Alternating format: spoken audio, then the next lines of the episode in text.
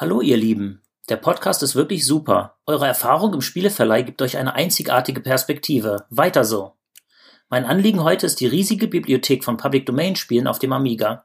PD-Spiele waren kostenlos und haben oft viel mehr Spaß gemacht als die ganzen kommerziellen Titel. Habt ihr solche Spiele auch gespielt?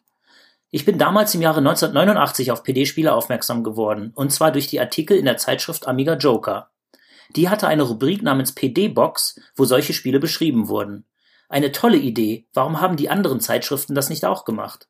Man konnte sich die PD-Disketten dann im Versand für ein paar Mark pro Diskette bestellen. Die PD-Reihen hatten Namen wie Berliner Spielekiste oder Fischdisks und erstreckten sich über hunderte von Disketten. Man musste wissen, welche Nummern man haben will. Die meisten Spiele auf diesen Disketten waren Schrott, aber es gab immer wieder Kleinode dazwischen. Später habe ich mir dann auch PD-Spiele aus dem sogenannten Aminet mit einem Modem heruntergeladen. Das Aminet ist ein riesiges Internetarchiv von PD-Software für den Amiga, welches es heute immer noch gibt. Ich erinnere mich an endlose durchgezockte Nächte mit Freunden, oft mit vier oder fünf Spielern gleichzeitig. Wir waren alle zusammengefercht vor dem kleinen 15 Zoll Amiga Monitor. Was haben wir da gelacht? Ich erinnere mich sehr lebhaft an die folgenden PD-Spiele. Space Taxi 3. Space Taxi 3 auf dem Amiga ist ein Space Taxi Spiel wie auf dem C64, aber mit vier Spielern gleichzeitig. Das ist ein herrliches Chaos. Ich würde sogar sagen, Space Taxi 3 auf dem Amiga ist bis heute das beste Multiplayer-Spiel aller Zeiten. Achtung die Kurve. Achtung die Kurve ist ein Tron- oder Light Cycles Rennen mit sechs Spielern und runden Kurven statt eckigen 90 Grad Drehungen. Achtung die Kurve kann man endlos spielen, es wird einfach nie langweilig. Master Blaster. Master Blaster ist wie Bomberman, nur viel schneller und mit besseren Bonus-Items. Knockout. Knockout ist ein Spiel aus der Vogelperspektive, in dem sich Autos gegenseitig von einer schrumpfenden Plattform rammen. Sneech.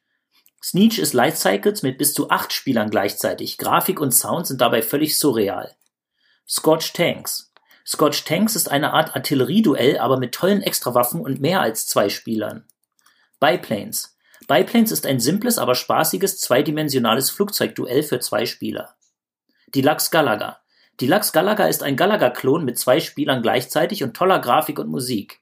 Das Spiel ist von dem vor kurzem jungen, jung verstorbenen Kultprogrammierer Edgar M. Wittgall, der bis zu seinem Lebensende an Neuauflagen dieses Spiels auf PC und Mobile namens Warblade herumprogrammiert hat. Das Original auf dem Amiga gefällt mir persönlich aber immer noch am besten.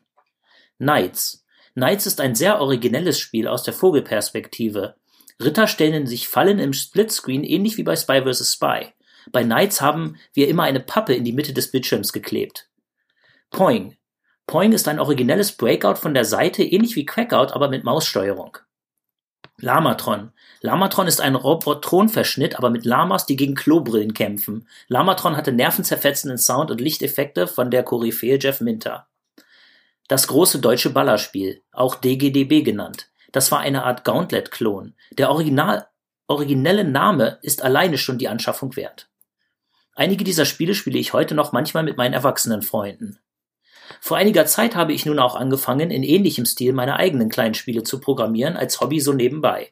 Das ist gar nicht so schwer, wie ich früher mal dachte. Meine Games sind auch schon auf GitHub zu finden und heißen Arnes Space Taxi und Arnes Breakout. Einfach googeln und dann bei GitHub oben auf Releases klicken. Da gibt es dann Installer für Windows, Mac und Android. Als Programmiersprache benutze ich dafür Lua. Lua gefällt mir sehr, denn es ist eine moderne Sprache, deren Syntax nicht so barock ist wie das total veraltete C++. Bis denne, euer RSN 8887.